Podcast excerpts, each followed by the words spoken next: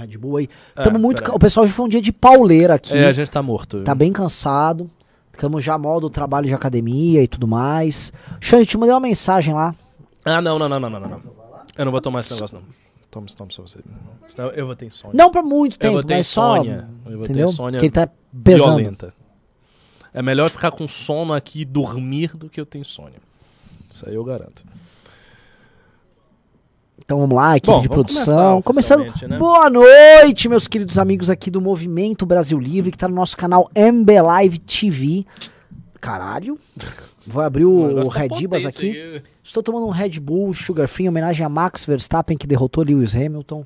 Tá, e, enfim. E por a nossa torcida, ele falou com a equipe da Red Bull e a Red Bull falou: não, manda pra MBL um lote de Red Bull. Mais do que justo. Corretíssimo. E o Hamilton, o que ele mandaria? Ele mandaria uma lacração pra cima da gente. Ele que é lacrador, ele é politicamente correto.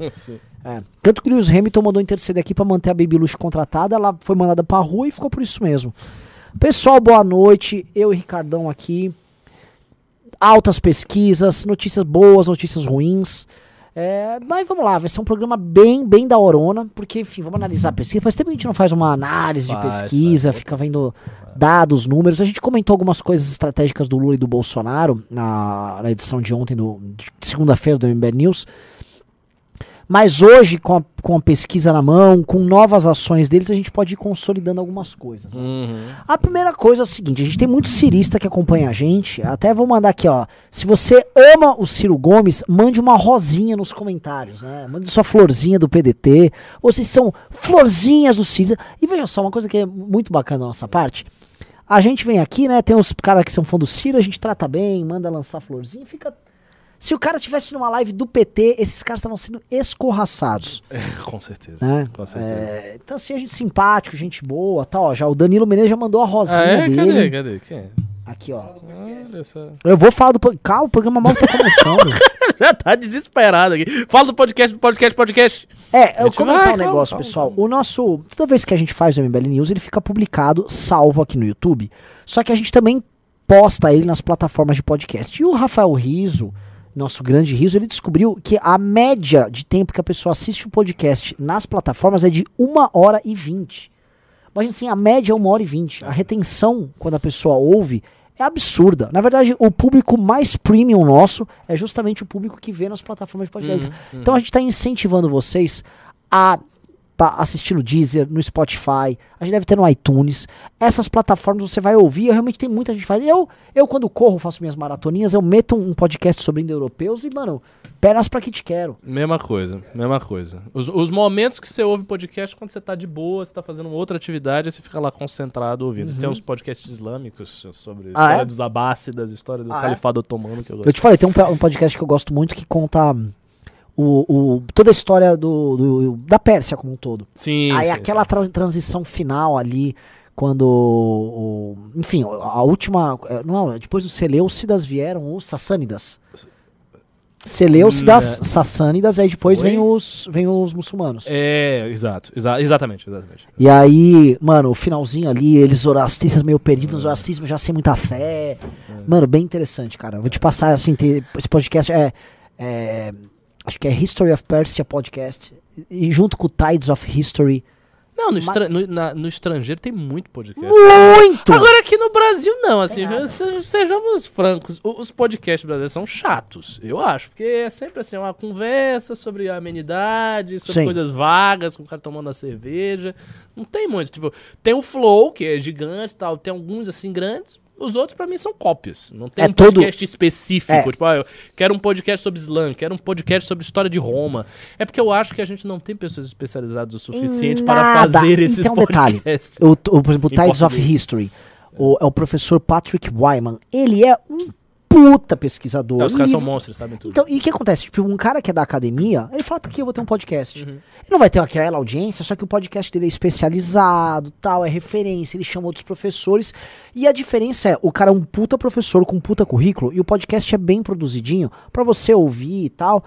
Legal, assim, tem as vinhetas tal, é bem E os produzido. caras falam de maneira interessante, não é Isso. chato, eles sa- Sim. sabem conduzir. é Então, verdade. aqui, os nossos professores não têm. Aí eu fui falar, eu quero procurar uns aqui. Eu tava numa vibe pra É. ler e conhecer um pouco mais do Marcuse. Puta, eu fui ver uns dos professores de esquerda É de ruim. dar dó. Você É dorme. de dar dó. não é assim, dorme, porque é mal produzido. Conteúdo ah, tosco é pouco. Repetitivo É. e fica falando. É, eu sei como é que é. Então, assim, eu. Nossa, cara. Então é, é- é meio difícil, né? Eh, enfim, já fizemos aqui a nosso, o nosso venda aqui do, do podcast. Vamos falar da primeira pesquisa. O pessoal quer saber. Saiu pesquisa, saíram duas pesquisas hoje. Uma da Paraná Pesquisa e outra da Poder 360. A da Paraná, ela é presencial. E a do Poder 360, ela é por telefone. É, são duas metodologias diferentes, né? E elas deram resultados bastante diferentes. Não no Lula e no Bolsonaro. Pro Lula e Bolsonaro, nas duas pesquisas, eles estão mais Mais ou menos né? iguais. E quando a gente fala de votos válidos, o Lula está quase ganhando no primeiro turno nas duas. É, o Bolsonaro, ele está a 20 e tantos alto. Né? Ele está lá entre 28, 29 e 30. E, enfim, depois É. a gente vai comentar. Na Paraná, o Moro ele variou de 10.7 para 10.1. É uma variação muito pequena de margem de erro. Ah, na Poder 360 não, ele foi de 8 para 7. E a surpresa na Poder 360 foi o Ciro subir, subir de 3 para 7%. É, a galera do Ciro, imagino, ficou bem animada. Tem os ciristas que vieram assistir aqui. Oi? Ah, Paraná também é pelo telefone? Paraná sempre foi.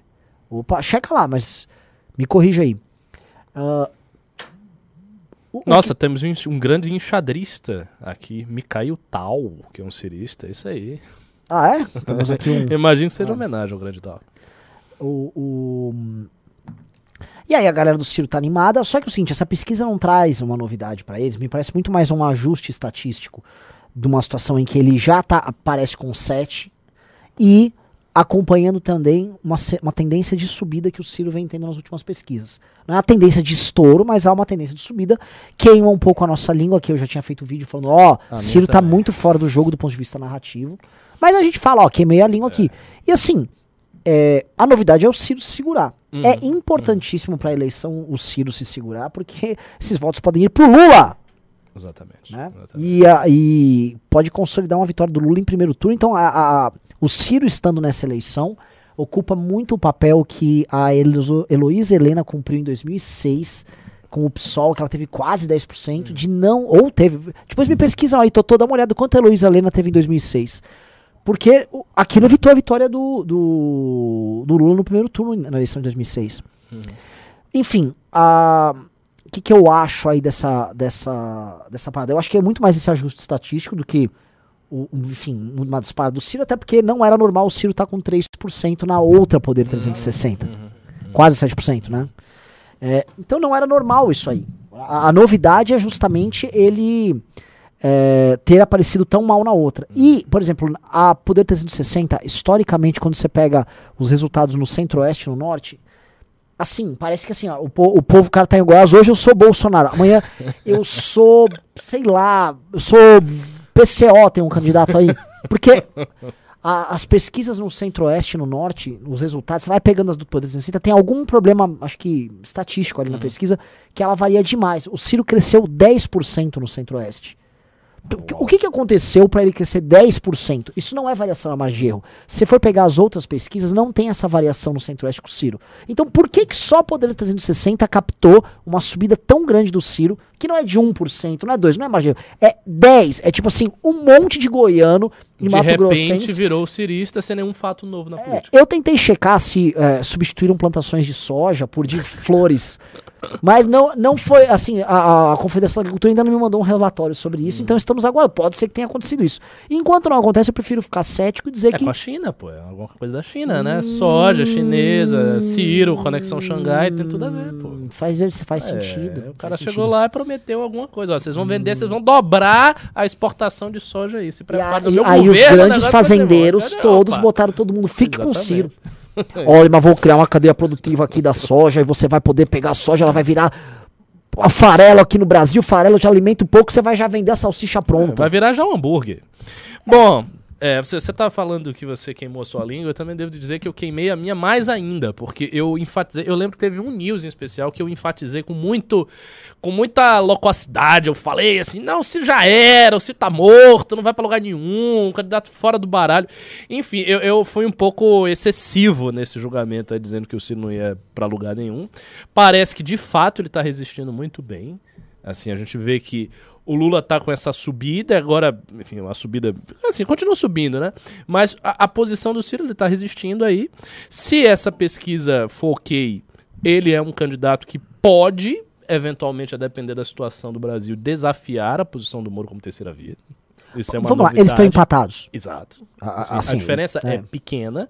Então, assim, qualquer movimento de um do outro, se o Moro começar a cair um pouquinho, ele cai dois pontos, o Ciro sobe dois, vira o jogo. Aí o Ciro já se torna o cara que vai ser o terceiro lugar. Então, tecnicamente, ele vira o cara da terceira via. Aí a gente vai imaginar que tem uma, uma primeira via de esquerda com a terceira via de esquerda também, com o cara da direita que é um imbecil na segunda via. Ou seja, é um resultado muito catastrófico. É, espero que não ocorra.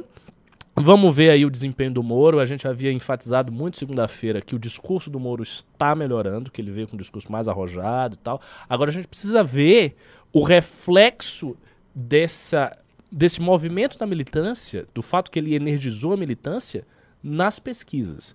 Eu acho que agora ainda está muito cedo. Eu acho que ele tem que se manter, o Moro tem que se manter na linha que ele está, ele tem que ser arrojado do jeito que ele está, e a gente vai ter que ver a pesquisa daqui a uma semana, duas semanas. E aí a gente vai ter uma fotografia de como isso se refletiu no voto. Porque também tem um detalhe, né? Se isso não se refletir no voto, no fim das contas, assim, o, o Moro vai ter uma militância energizada, vai ter um discurso bacana, vai ter um discurso legal, mas não se refletir no voto não vai adiantar. Tem que se refletir no voto.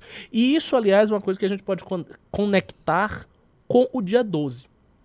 Porque eu vejo Sim. muito a candidatura do Moro como aquela candidatura do dia 12, da construção da terceira via, né, Lula Bolsonaro, etc, etc. Então o Moro, ele meio que assumiu essa roupagem, esse papel que estava ali um vácuo. A gente teve várias pessoas no nosso palanque, vários presidenciáveis, mas você tinha um vácuo. E surgiu o cara que preencheu esse vácuo, que é o Moro. Só que o dia 12 a gente teve aquela dificuldade que nós mencionamos no news anterior. A gente teve discurso, o discurso foi forte, a militância que estava lá estava ultra energizada, mas não se tornou ação de massa.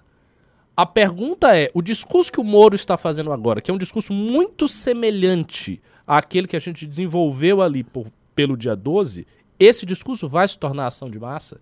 Ele vai fazer com que pontos estatísticos apareçam na conta dele? Porque im- imagine o seguinte: cada ponto estatístico do cara é, assim, é um milhão de brasileiros votando no cara, predispostos a votar. É muita gente. Não é só a militância aqui do News, que tem, sei lá, duas mil pessoas, três mil pessoas, ou mais o canal do MBL, é muito mais do que isso. Em termos de volume, é muito maior. Então a gente precisa saber diferenciar dois paradigmas que serão cruciais, a diferenciação desses dois paradigmas, para a gente determinar se a eleição vai. Para que lado ela vai, para que rumo ela vai. Um paradigma é: o Moro vem com um discurso arrojado, ele é, energiza a militância, ele fica carismático para essas pessoas do MBL News, que acompanham o Nando Moura, que acompanham o Gentili, que acompanham o canal do MBL, que isso, se a gente for colocar o grosso, vai ser 200, 300, 400 mil pessoas. Ou ele consegue furar essa bolha e este arrojo chega 2, 3, 4, 5 milhões de pessoas. E aí a gente vê realmente a pontuação estatística, o cara subindo para 12, 13, 14, 15. Eu acho que isso vai, isso vai determinar tudo. E isso, de certa maneira, tem a ver com a resolução do problema que estava lá posto no dia 12. O que, que você acha sobre? Eu, é, é magnífico. Eu vou falar. o- o- eu acho que nós temos a mais ou menos a resposta pro dia 12. E, enfim, não é nenhuma. É que assim, eu quero conversar, ter um papo honesto com todo mundo. ah, Pra não ficar também parecendo, oh, o que, que ele tá falando aqui? Tipo, óbvio que eu converso com a equipe do Moro. Sim. Óbvio que eu converso, óbvio que eles estão fazendo pesquisas, óbvio que eu tô tendo acesso a algumas coisas. Uhum. Natural, eu não vou também ficar me mentindo.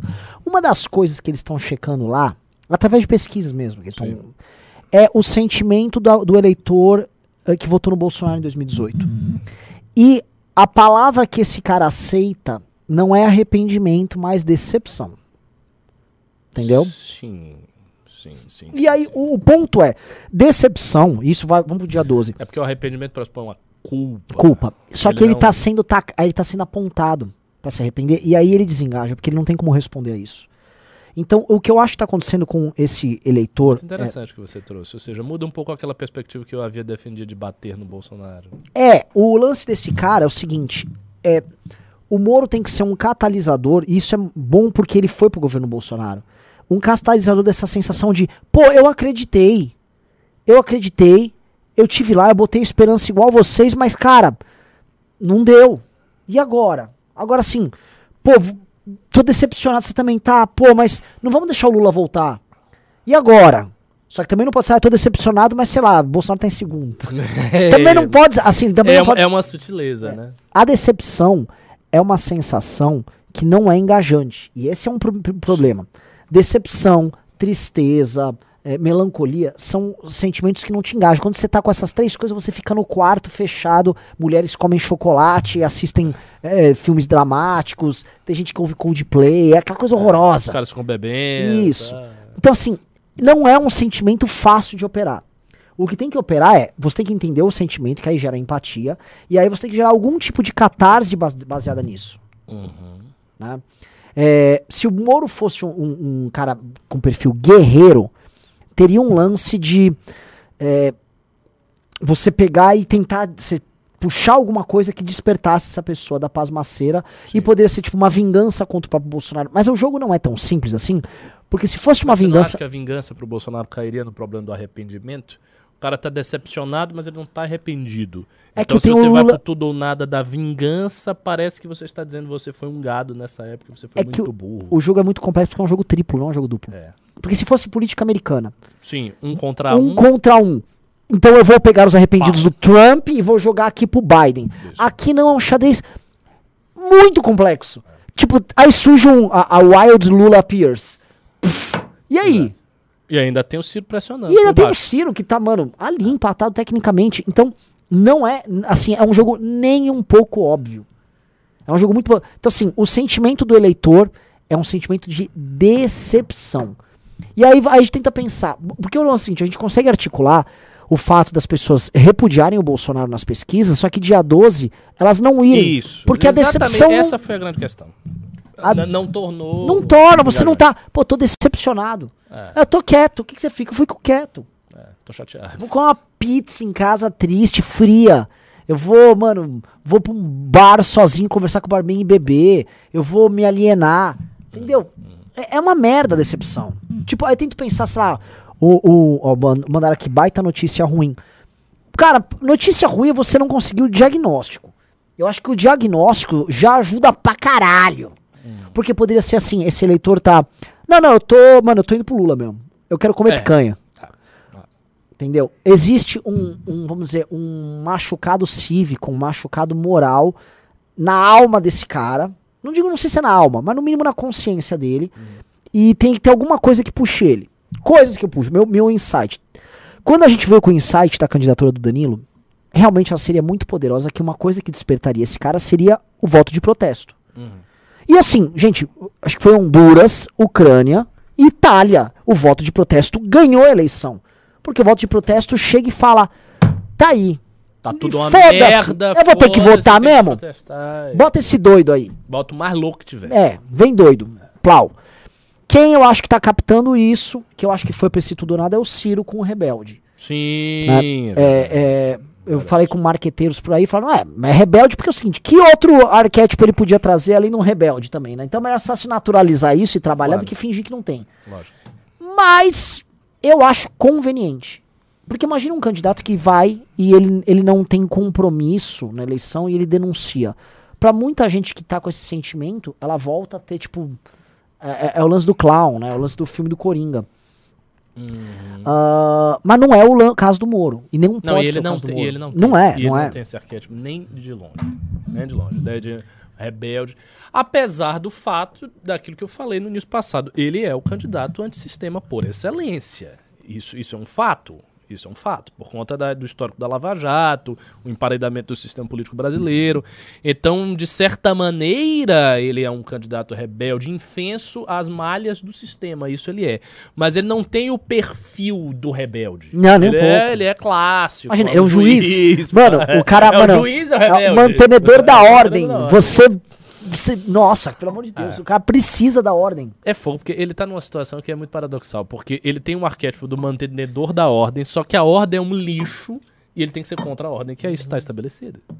E ele tinha esse instrumento quando tinha Lava Jato, porque balançava a ordem. Mas agora não tem nada pra balançar a ordem. É, eu, eu tava vendo assim, o, o Moro também tem uma jornada que ele tem que fazer, que é do herói caído. Tem muitos filmes, Sim. muitas coisas que contam a história do herói que perde o poder. Ou, por exemplo, um garoto que é. vai sair agora um filme. é, cara, um filme viking. Peguem aí um filme. Assim, o trailer é animal. Que é um garoto que ele é filho do rei. Aí matam o rei. Aí o garoto tacam ele, foge. E ele vai atacado lá na PQP. E aí ele faz todo o trajeto do garoto que perdeu a realeza. Ele se constrói, ele monta um exército e volta pra retomar o reino dele. Peguem aí, saiu o trailer desse filme, o pessoal aqui deve saber. Assim, o trailer é animal. Animal, animal o trailer. Não, não precisa, mas. é, eu tava- Ah, aqui, ó, botar. Pô, eu queria. é, Nor- The Northman. Ah, cara, eu vi esse trailer. é muito Animal, bom. animal. Muito bom. Agora, tem Nossa muitas Senhora. histórias que são assim. A história do. De certa forma, o próprio Rômulo e Remo tem um pouco disso, que eles eram uma família real lá em Alba Longa, são obrigados a se reconstruir. do rei Arthur. Tem, é, tem algumas versões, né? Que ele, que ele é o filho de Uther, e é o filho que o Uther não gosta, e aí ele vem de baixo, e daí ele se torna. É, é, tem algumas versões. É, porque assim. É porque é um você- arquétipo, na verdade. Isso é uma estrutura formal da realidade. Então as coisas realmente se repetem. que- o, citar aqui, né? Estão citando vários. O, o Rei Leão. O Rei Leão. Nossa, o é, Rei Leão. Rei Leão. Mas o lance Que é do Moro é o seguinte: Hamlet. e- ele era um juiz e ele era visto um juiz que tinha superpoderes. Então ele tinha, ele estava num status de superpoder. Aí, muita gente imaginou que ele deu um, um passo a mais. Uhum. Mas aí foi o famoso passo em falso e a traição. O Scar é o Bolsonaro dele. O problema é que o Simba Moro, ele perde tudo. E aí agora a reconstrução dele, ele tem que, tipo assim, é aquela coisa do rock balboa, ele tem que começar a treinar. Tarará, back to the... Tipo, a- a- realmente as pessoas têm que ver, ver a jornada de humanização dele.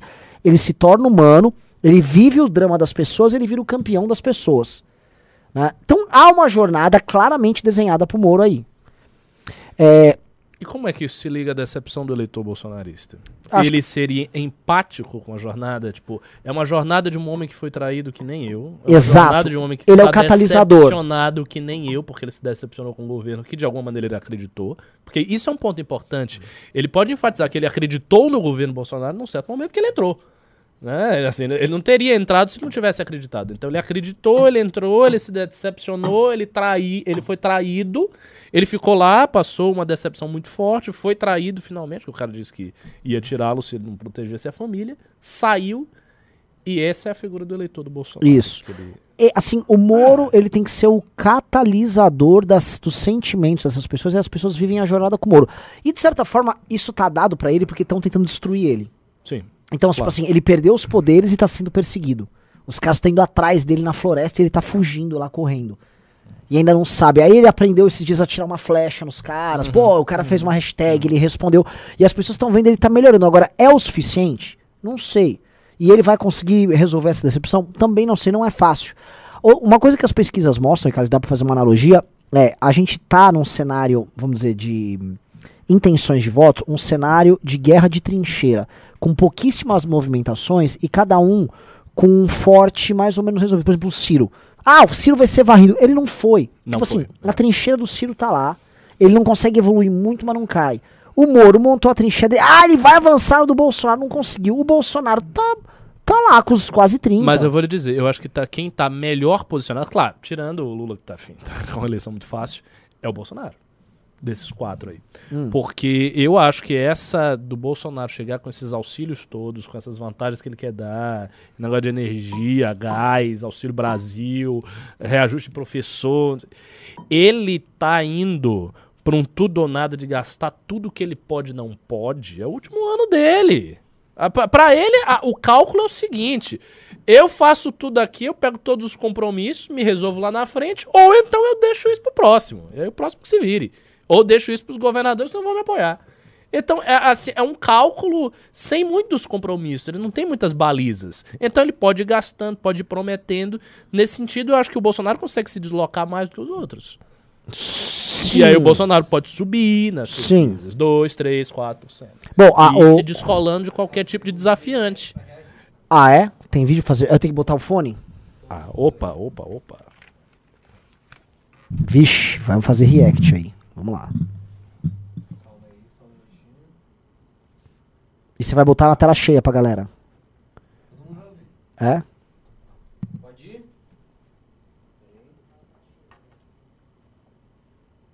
Estamos em guerra. Petistas e bolsonaristas se organizam para defender seus líderes corruptos e repetir as mesmas velhas mentiras que você já sabe. O Brasil, refém de Lula e Bolsonaro, se depara com sua pior eleição. Mas a pergunta que importa é a seguinte: o que você vai fazer em relação a isso? O MBL promete lutar até o fim pela nossa liberdade. Como todo exército, temos a nossa vanguarda. E nessa guerra, essa é a nossa.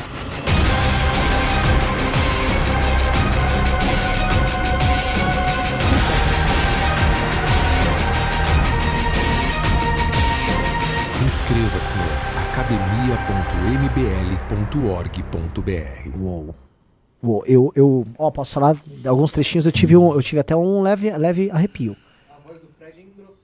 Mudou bastante a voz do Fred, é impressionante. Nossa, esse vídeo tá muito legal. Não, Muito legal. assim, tá muito bem editado esse vídeo. Até deixa eu ver os comentários aqui da galera, que eu jogo a Obrigado pra mim também, que eu fiz o roteiro. Sim, roteiro de ficou Aliás, eu gravei um roteiro teu hoje, viu? É. É, é, grande pra caramba. De- de- deixe de reclamar. O, um cara mandou cringe. Quem manda cringe? Cringe o quê, rapaz? Para Posso de falar? cringe. Esse negócio de cringe é muito de uma geração que não tem compromisso com nada. né? Né, é tudo é chato. Quê. Aí isso- ele é o espertão. O que chama os outros de cringe é o cara que ele não É. tem nenhum compromisso, Sei ele tem lá, medo uma de. carta de amor é cringe, um poema é cringe. Tudo, tudo é cringe, né? Qualquer coisa que você bota emoção é cringe, É. né? É. É o quê, pô? Essas coisas são, são é, é aquilo que te humaniza. Aquilo que te humaniza. Já dizia aquele poema, né? Todas as cartas de amor são ridículas e tal. Isso é- As pessoas, a pessoa tem que passar muito ridículo, pô. O, o MBL, aliás, é um movimento mestre em passar ridículos funcionais. É. O Arthur é um cara que, que colocou uma fantasia de vagina e entrou no É. O. Arthur tava ali de Ferrari, aparecendo com cara de mal. Ferrari. Ferrari, que aliás, e- ele, ele. Foi o quê? Eu dizer que ele, ele economizou mais do que É, o valor de uma uma Ferrari, Ferrari, e é. tal. Então a gente faz essas coisas. Faz parte disso. O que eu quero saber é o seguinte: vocês estão se inscrevendo na Academia MBL? Essa é a pergunta. Vocês estão se inscrevendo na Academia MBL? É, digite um se você já se inscreveu na Academia MBL, digite dois se você vai se inscrever, e, ou digite três se você é um merda. Eu, eu gostei dessa, É. dessa, dessa enquete. Boa. Né? Vamos lá. Bom, quantas pessoas vão. Vai, começou um três. aqui, ó. Um é já se inscreveu, o dois vai inscrever e o três você é um merda. Vamos lá. Já se inscreveram? Muito- Dois. É assim que eu gosto, muito um e dois, assim que é bom. Isso aí. né? Outra coisa que eu pedi, pessoal, a gente tá chegando em quase 1.500 pessoas. Eu tô sentindo que essa live pode dar 2 mil. Só que precisa meter dedo no like na live pra subir aqui. Ela. Olha, tá, tá chovendo três. Vocês não vão se inscrever na Academia MBL? Então vamos embora. É. Isso aqui não tem nem É. sentido. Mas vai fazer o que aqui, pô? Não, não, e assim, o cara. ah, Eu sou, eu sou zoado. Aí, que cringe. Não fiquem zoando, não. A gente quer saber mesmo se vocês vão se inscrever. É. Faz uma enquete. Faz uma enquete. Mas sem enquete botar um séria, ó, É, séria, séria. ok? Ó, você já inscreveu, é, vai se inscrever e o 3 não vai se inscrever. Um Isso é- cara mandou uma pergunta, aliás, até tava, tava engraçado porque eu tava vendo umas polêmicas no Twitter. Pedro Eric, isso. adoraria, mas eu tenho vida. Que vida, cara? A sua vida começa quando você entra no MBL. Você tá louco? Você tem uma pré-vida aí ainda. Uma breve. É, você nem sabe o que é viver. Você, você vai viver de verdade quando você entrar. Qua- meu amigo, quando você for num adesivaço, andando 15 quilômetros a pé, sua unha fica preta, que tá até hoje a minha, e você fica lá se matando e colando coisa, e no final você vem com a galera, e os caras tocam música, e você grita e pula e bebe. Isso, cara, é uma experiência que só o MBL vai Exato. ligar. Hoje, em nenhum é momento, uma nem sequer da esquerda tá tendo. Os caras da esquerda não tem mais. Outra coisa. ah, e as experiências regionais, por exemplo, agora a galera de Santa Catarina montando escritório, tô vendo eles organizando um congressinho deles, tendo que agora pagar as contas do escritório.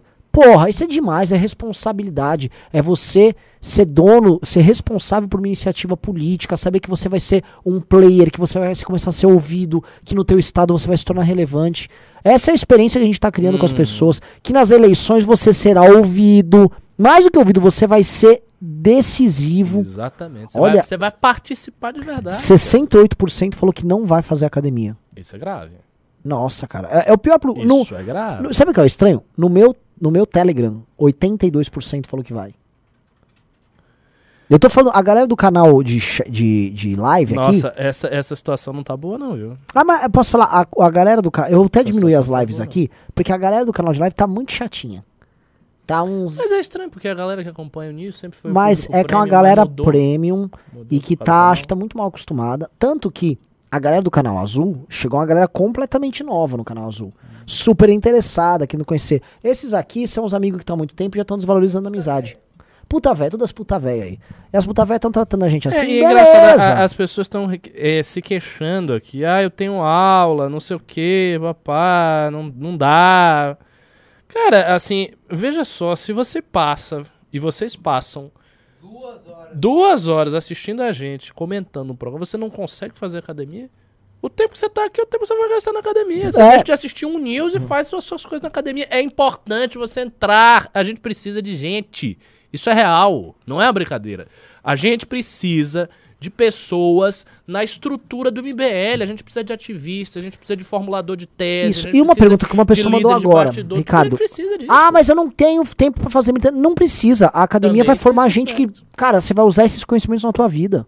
Exatamente. A academia é uma transformadora de vida também. Até porque uma pessoa aprendendo a lidar com todas as variáveis que a gente está trazendo ali, desde liderança e montagem de grupo, os conhecimentos técnicos, os conhecimentos jurídicos. Você vai aprender, se você for um presidente de uma empresa, você vai usar essas técnicas com você, entendeu? Uhum. Se você for usar, ah, eu quero ser uma pessoa importante na minha faculdade, você vai usar. Então não, não, não, não, se restrinja nessa bagaça. Ó, o Matheus tá dizendo, tenho 40 anos, mas tenho interesse. É isso aí, não existe limite de idade. A gente formou pessoas idosas. Idosas que se formaram. Idosa mesmo. Mais de 60 anos, 65, 70 Mas a gente vai anos. responder, mas vamos, eu- tocar o programa. Bom, eu- a gente vai fazer no final. No final é o seguinte: é, eu não vou responder Pimba que não faça também pergunta da academia. Ah, quer falar, eu quero falar da eleição. Ah, é, e pergunta alguma coisa da academia. Senão nem respondo. Pimba. Bom, Nem Pix. Tem que tratar de academia junto, tá? Por quê? Porque, cara, é a, é a- a gente vai ter um ano que é guerra eleitoral e eu preciso montar o, a- o exército. Será que vocês podem ajudar a gente nisso, por favor? Vamos lá. é, Antes de continuar, like na live, por favor, tem só mil, a gente tá com 1.500 pessoas. E voltando para essas questões eleitorais, vai? Que é o tema, enfim, que a gente tava tocando. Ah, um cara só, só antes, um cara tá mandando qual a relação do MBL, ligação da MBL com a Atlas Network? qual a Atlas? A Atlas é a Atlas Foundation. A Atlas. Foundation? Nenhuma. Nenhuma. Zero. Agora, eu queria ter Também grana nunca da- teve. É, tem muita teoria conspiratória sobre isso. E assim, eu posso. Eu queria fazer uma experiência. É. Que eu vi um pessoal no Twitter falando disso. Muito esse pessoal do Aldo Rebelo, acho que o pessoal da Nova Resistência fica Eu vi o Manuel responder. Isso. E eu ia fazer. Que, que ninguém tratou da gente ali, mas eu imagino que todos eles acham que o MBL recebe dinheiro dessas fundações. Ah. Então eu acho que faz o seguinte, vamos fazer uma experiência? Chama um representante desses caras, vem aqui e a gente vai se inscrever pra receber dinheiro dessas coisas. Se a gente receber, ele fala, ó, eles receberam. E eu mostro pra todo mundo, recebi. Eles não dão dinheiro pra gente. Eu, eu queria, tá? Eles não dão. É. Não dão, não dão, não, não rola. Nunca Ah, aconteceu, ah, nem, na, nem, na, nem na época do impeachment. não, jamais aconteceu eh, os caras, por exemplo, esse dinheiro de fora que vem dessas fundações liberais, eles gostam de financiar iniciativas tipo livres. Ah, eu sou liberal por inteiro. Entendeu? É O outra- SFL era também financiado pela SFL. Keito. Isso. Eu lembro disso. É, não, Eles- são é, iniciativas que não dão, n- assim, nem tão presentes no debate público, com todo respeito. São iniciativas que, e- isso é que elas são, especialmente o SFL, ele era usado como um espantalho. Porque, ah, recebe dinheiro dos Estados Unidos, tem um nome em inglês, ah, é o dinheiro gringo interferindo no Brasil. Imperialistas, perigosos. Que... Só que você vê que quando os caras foram criar as teorias conspiratórias sobre o SFL, eles precisam meter o MBL, porque como o SFL por si só não fez nada de especial, ah, não, mas o SFL tava por trás do MBL. Nunca teve. Nunca teve, com todo respeito. Não, não tem nada contra os caras, mas nunca teve. né? E eu, só que eu queria a grana. Eu topava levar fama, mas me dá a grana. Nunca botaram a grana, não. Então, esquece. né? Vamos lá, voltando para as pesquisas, né? Eu tava falando aquele negócio de guerra de trincheira e a gente acabou entrando no, no- no vídeo dele. É, Você acha que o Bolsonaro é um cara que tem oportunidade de mudar um pouco isso? É, eu acho que ele não. é, Eu não acredito que ele vá disparar nem nada disso. Assim, eu já tinha feito essa análise várias vezes. Eu acho que a situação do Bolsonaro globalmente é péssima, porque o governo é um lixo.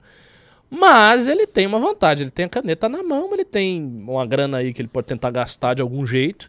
Ele viu que o auxílio melhorou a situação da popularidade dele, ele viu isso aí, então esse é um dado óbvio para ele, e ele vai investir nisso. Os outros candidatos, eles têm que fazer uma coisa que é muito mais no campo simbólico. O Bolsonaro tem o dinheiro, os outros eles têm o discurso, tem que ser uma coisa simbólica, tem que o Lula não precisa fazer nada, ele já tá muito disparado na frente. Então se ele ficar parado, ele vai. O Lula tá no segundo turno, com certeza absoluta. Ou seja, basicamente é Ciro e Moro disputando um terreno discursivo em que eles precisam trazer uma empatia com o eleitor e fazer alguma coisa pegar fogo. E o Bolsonaro vai lá, botando dinheiro e tentando comprar o pobre.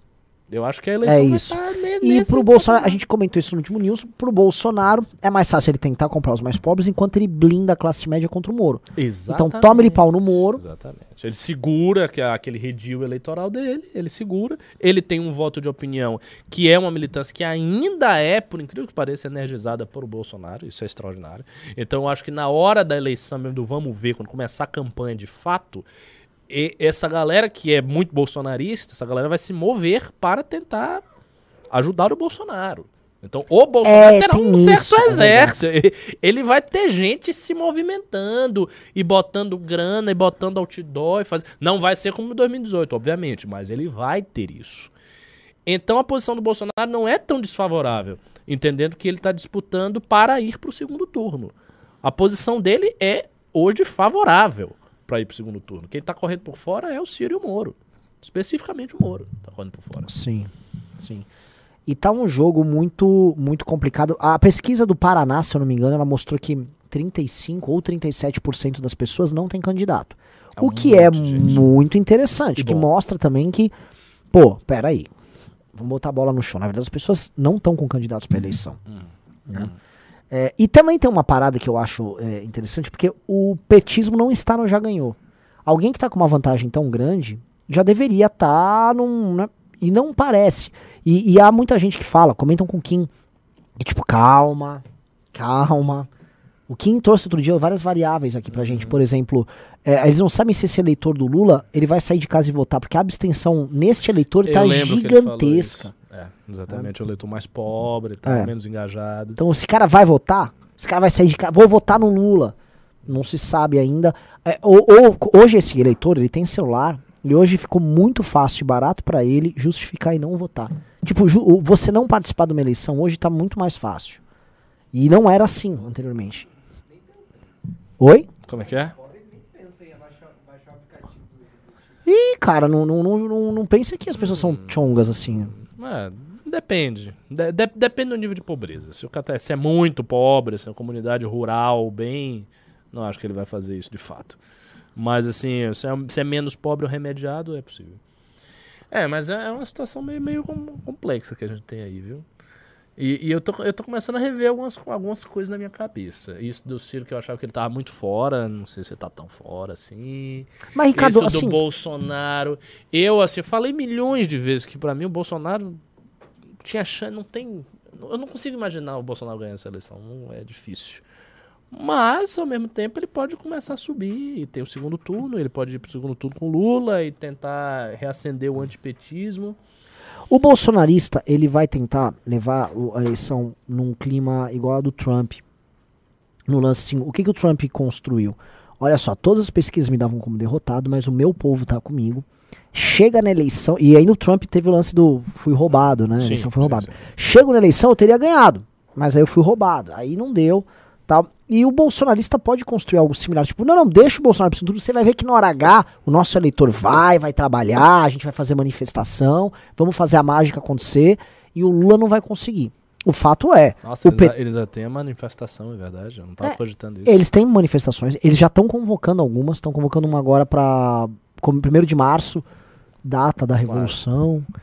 E eles têm isso. O PT é paradoxal. O PT O Lula lidera, só que o eleitor dele não faz manifestação. Não. Ah, então o Lula vai ter uma campanha, vamos dizer, bem menos colorida, né, de rua tal, do que do Sim. Bolsonaro. Sim, sim, verdade, verdade. E tem um detalhe, a- a- o, o- o- Lula, né, assim, a gente, quando a gente vai pensando nessa dinâmica, é, por isso que a eleição brasileira é muito difícil. Beleza, vamos supor que o Bolsonaro começa a convocar manifestação. Aí você vai ter ou as pessoas se juntando contra o Bolsonaro, mas como é uma eleição, eles não vão se juntar, ai, o Lula vai pra rua e aí a gente vai, ninguém vai com o Lula. Então, assim, o Lula vai ter que ir com o PT pra rua. Isso só é ruim pro, PT, pro Lula. Claro, que ele se expõe. Fica É. naquela situação, ele bota É. a cara e tal. Não, não, não é fácil. Eu, eu, eu, tam- eu, assim, eu considero é, um cara que tem praticamente 70% de rejeição por causa do Bolsonaro, num cenário em que a economia do Brasil vai piorar ao longo do ano, Eu também. eu- Não isso, dá. Eu também não consigo enxergar. só que Não é espantoso, espantosa a resiliência do Bolsonaro com o eleitor dele. É isso. E isso, é- é- o que ele fez na cabeça das pessoas é uma magia, né? É um negócio de louco.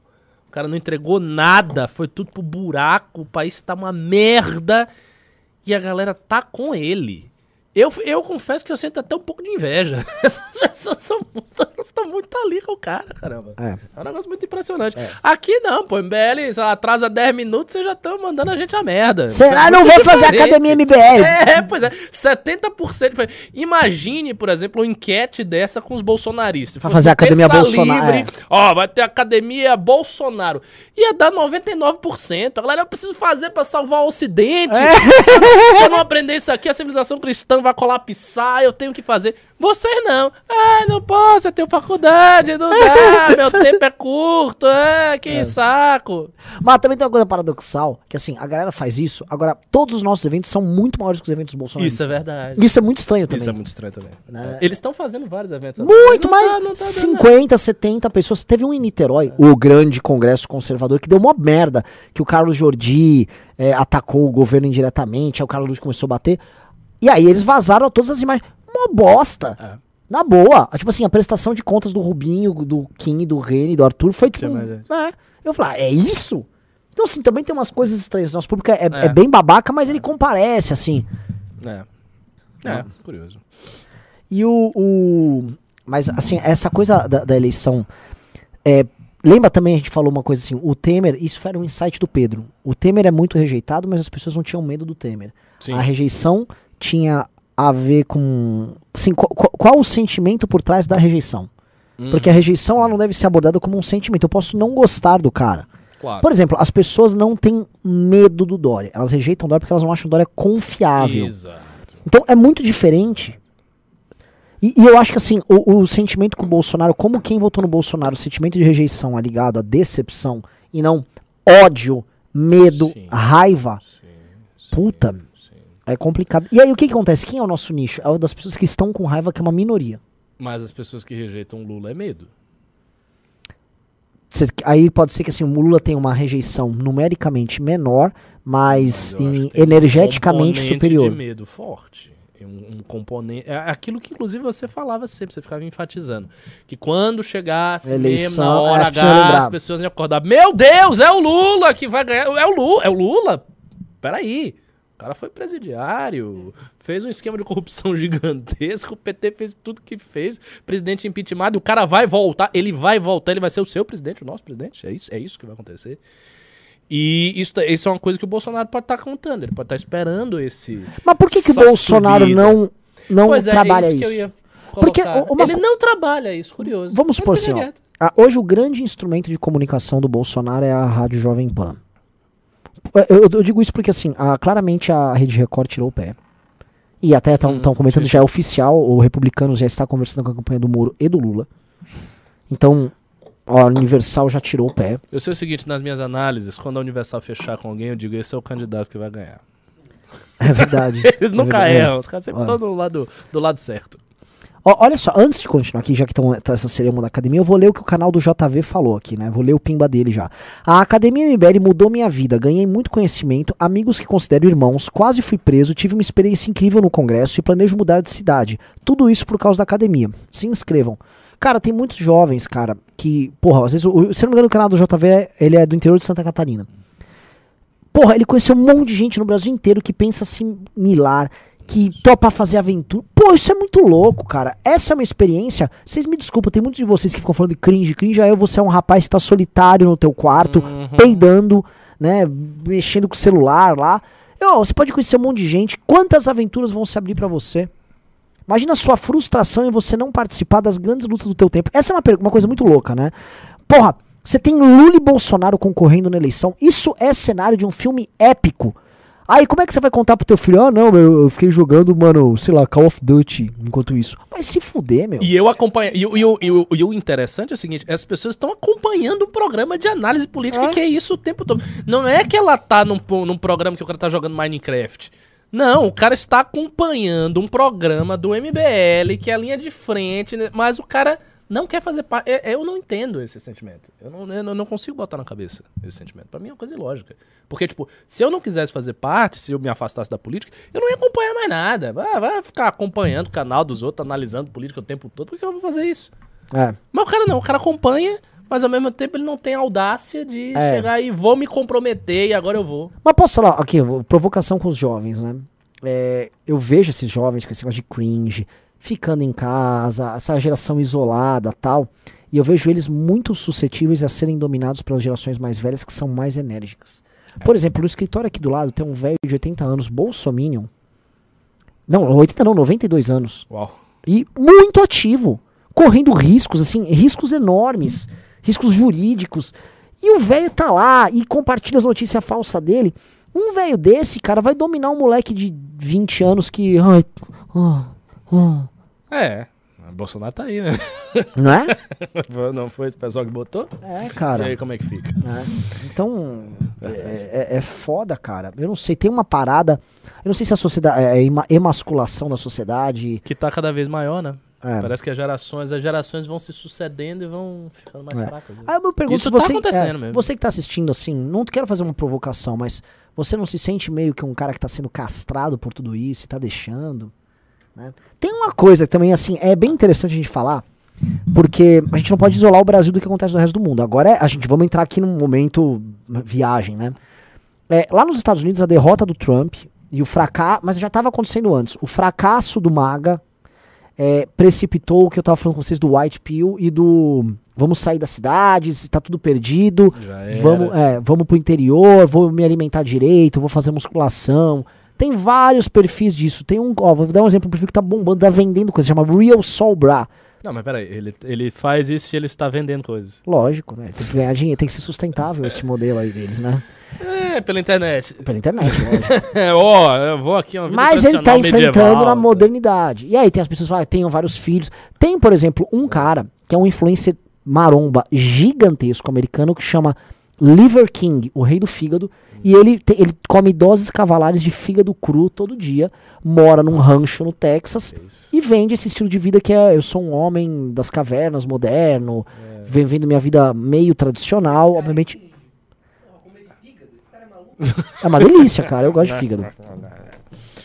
Enfim, mas você fazendo a carne, a capaz Ah, de eu, eu consigo. F- te- Cara, os melhores fígados grelhados, inclusive, são da cultura turca. Não, eu não gosto. É bom, fica bom. Fica, é só saber fazer. Ah. Você deixa ele, mano, marinando no leite, ele perde um pouco daquele gosto de ferro. É uma questão química. Aquele gosto ruim é o gosto de ferro, que é o gosto que o sangue passa lá pra caralho. É, mas aí você tem que saber como você tirar o gosto de ferro e aí você usar. Aí, é, é, é, aí entra o tempero. Você pega, por exemplo, temperos como cominho. Cominho é um tempero de, com gosto de terroso. Então o cominho cobre ali. Então você tem que botar um cominho. Os italianos fazem com vinho branco, que é ácido, então você quebra aquilo. Tem que saber jogar, cara. É, e fora que, mano, é a- o alimento mais nutritivo que existe. É disparado o alimento mais nutritivo. Hã? Não. Não tem gordura. É... Sim, mas uh, essa Bom, enfim, que eu, tá- é, é. eu tô, eu acabei fazendo receita de fígado aqui pra vocês. Vamos Sim, lá. essa galera foi, tá saindo, tá E é um negócio grande. tal. É, é um negócio grande. E assim, é um negócio que. Você fala, ah, mas tem de todos os americanos fazendo isso. Não, mas claramente, vamos dizer, o movimento. Isso é uma demanda da sociedade real. É. E outra coisa, e está também, num- tá também tendo um, um fenômeno de sair das grandes cidades e ir para outros, sair dos estados azuis e para os estados vermelhos. Tem esse processo. É, também tá muito caro morar nas cidades, o aluguel tá caro. Então, tem, é como se houver- houvesse uma justificativa geracional para uma capitulação. Que o que os caras estão propondo é uma capitulação. Eles estão falando assim: ó, pare de brigar, deixa eles se matarem lá.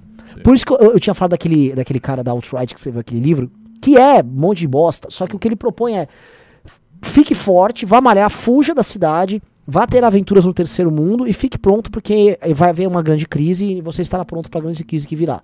Entendeu? É, assim, eu, eu, da, da minha parte, eu vejo isso, pra mim tem um aspecto positivo nisso de você sair, você se isolar, você cortar os vínculos. É porque realmente a gente tá morando num lugar que tem meio apodrecido. Por exemplo, o meu, meu, meu sheik, meu o sheik meu sheik, né? Ele falava para todos os discípulos, ele recomendava, ele dizia, saiam da cidade, vão cuidar de cabras, vão morar em fazendas, vão fazer tipo um. E o pessoal do, do, do Islã, que segue essa linha, tem muita gente que vive assim. Eu, eu fiquei do, um tempo numa comunidade lá no Chile, que era assim, era uma comunidade sustentável, tinha um monte de coisa, o cara uh, vendia perfume, ele produzia lavandas, umas coisas assim, e tinha gado, tinha cavalo, tinha não sei o que, tinha várias caras de um monte de gente. Era um negócio que parecia um feudo mesmo da Idade Média. E os caras vivem lá, e tem um monte de gente que vive assim. Na Argentina tinha um negócio maior ainda, que era uma outra comunidade parecida, gigante também, perto da floresta, fora da cidade. Então acho que isso tem alguma validade. Porém, há, há, há sempre um, uma unilateralidade desse tipo de solução.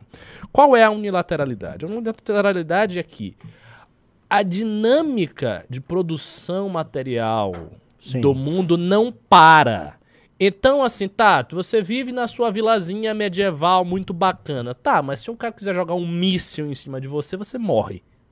É. Não é? Porque assim, você não vai voltar a lutar com espadas. Você não vai voltar a enfrentar as pessoas com exércitos de cavalos que você vai cavalando. É. Não! A dinâmica da produção tecnológica do mundo, ela continua. Então ela oferece riscos imensos para todo mundo, inclusive para você que está supostamente isolado. Então não é uma solução. E outra, uh, o isolamento é sempre um isolamento parcial, porque as pessoas não querem o ônus de retrocederem de fato. Eu vou dar um exemplo, Ricardo. É o exemplo do, da minha pedra no rim. E se eu tô é na minha isso, comunidade e eu ter uma pedra no rim onde eu vou ficar agonizando por dias? Dias sem expelir a pedra, agonizando com dores lancinantes que me fazem desmaiar. O que, que eu vou fazer? É isso. Né? Você vai tratar com a medicina contemporânea ou você vai tratar com a é, antiga? É, se o Guénon morreu por conta dessas coisas, porque ele não aceitava a medicina contemporânea, ele teve uma doença que dava para ser tratada na medicina contemporânea e ele morreu. Então, assim, é, é uma via que você pode fazer. Agora é uma via muito radical, né? Eu acho que as pessoas não estão dispostas a fazer isso. É. Não, mas aí que tá. De certa maneira precisa, porque as coisas são conectadas. São. As coisas são conectadas, pô. Você tem uma tecnologia de medicina ultra avançada que serve para tirar uma pedra no rim, com uma cirurgia a laser. E isso depende de todo o arcabouço da ciência moderna, de todo o arcabouço da biologia moderna, é. que por sua vez se liga ao complexo militar e tal, é. economia de mercado. As coisas, elas estão. Elas têm laços. Não é um, um negócio que você arranca um pedaço do sistema e aí tudo bem, você fica de fora. E não é assim. a funciona. modernidade te dá uma contrapartida que é um conforto, uma segurança gigantesco, giga que nada se compara materialmente falando. Eu estava lendo no século XVII, não na Idade Média, século XVII. Teve uma peste em Londres, 1650, algo assim. Matou 20% da cidade. Toda! Você imagine, se isso acontecesse em São Paulo, seria 2,4 milhões de paulistanos morrendo. Vocês conseguem conceber o que é 2,4 milhões de pessoas em São Paulo morrendo? Isso é uma peste que aconteceu em Londres no século XVII.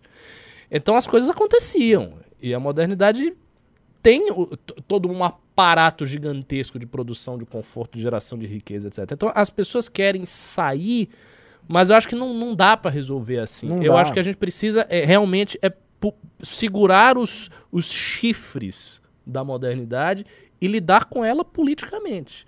Que é uma proposta, por exemplo, que os socialistas têm. A gente precisa avançar e conter certos efeitos mediante uma organização política da coisa. Sim.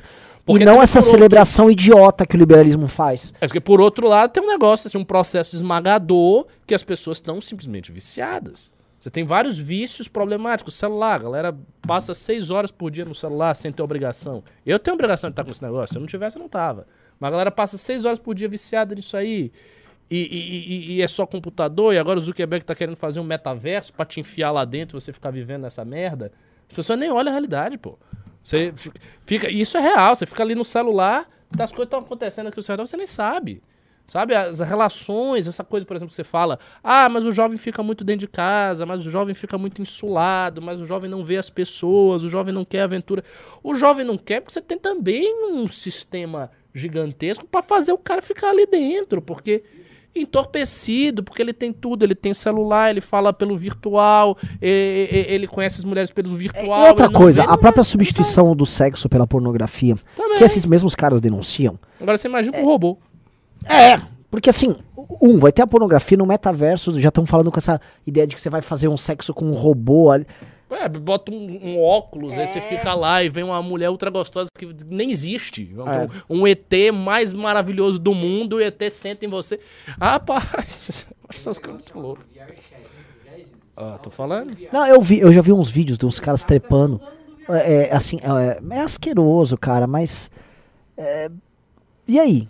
Né? Isso aqui, a gente tá fazendo uma live aqui e tal. A gente tem um tá grupo político basicamente virtual. Entendeu? Então, a, assim, a situação não é fácil, não. A situação é, é complicada. Mas deixa eu tentar recapitular. Vamos Lá nos Estados Unidos existe um sentimento de capitulação da militância. Tá? E o sentimento geral não é um. Por exemplo, quando o Obama ele começou a. Obamacare começou a crescer o Estado americano, houve o, o famoso Tea Party Patriots, Sim. que foi uma reação energizada. O Biden tá fazendo agora o que eles chamando de Bidenomics, que eles estão fazendo o tal da Modern Money Theory. Ele tá realmente estourando as contas dos Estados Unidos. E não tem nada. Cadê os republicanos? Não tem nada. Existe agora a última grande mobilização que estão comentando, não é nem nos Estados Unidos, é no Canadá, que é dos caminhoneiros anti-vacina. Eu vi. E, e aí, é essa a briga? A briga sobre vacina? Então, é, não sei, eu acho que tem uma grande capitulação, não tem mais lideranças. Eu acho que o, o cenário foi o seguinte: hou- houve uma reação a essa, essas elites, ao politicamente correto, que foi esse neopopulismo, e ele não doou um mandato em lugar nenhum. É, pff, e aí ele caiu, e agora é o seguinte: as pessoas continuam encarando o problema, mas elas não têm solução e elas estão capitulando. E eu acho que aqui está se dando de uma outra maneira. é, Mas tem uma tendência aí de desistência. de desistência, de capitulação, que é uma coisa sintomática. O Pedro, um dos fundadores do MBL, talvez o, o cara que tem um, um- Ele é um ante- antecipador de tendências. Ele hoje, o perfil dele no Instagram chama Fui Viver no Mato, e ele está vivendo no mato. Eu- Ele estava ó, pegando pedaços Ele de é um uma janela. Ele É. foi embora. Foi embora, ele simplesmente se mandou. Isso é verdade. Isso é verdade. né? É, é, tem, tem esse detalhe. O, o interior do Brasil não é muito convidativo, né? Tem, tem uma diferença aí de interiores. né? Tem esse ponto.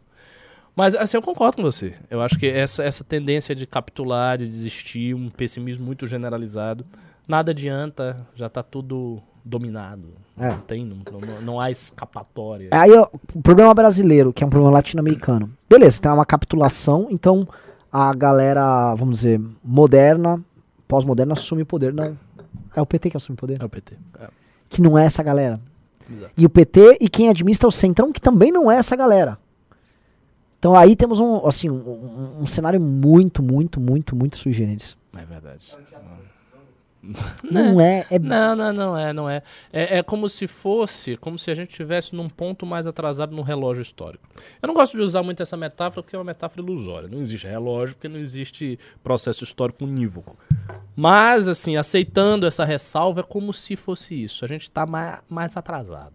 A gente tem um- uma estrutura entranhada de poder que é velha e que ao mesmo tempo não tem compromisso ideológico com nada, nem compromisso com, com valores cristãos de verdade, nada.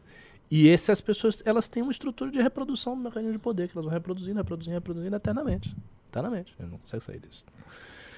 É, fogo. E, caralho, cara, esse programa. Pessoal, vocês gostam quando a gente dá essas viajadas? Esse programa tá bem. Tá bem logão. Mas posso falar?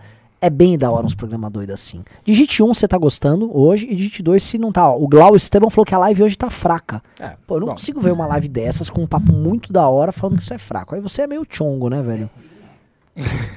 não. Esse cara é cringe? É, é, é. Ah, o pessoal tá gostando.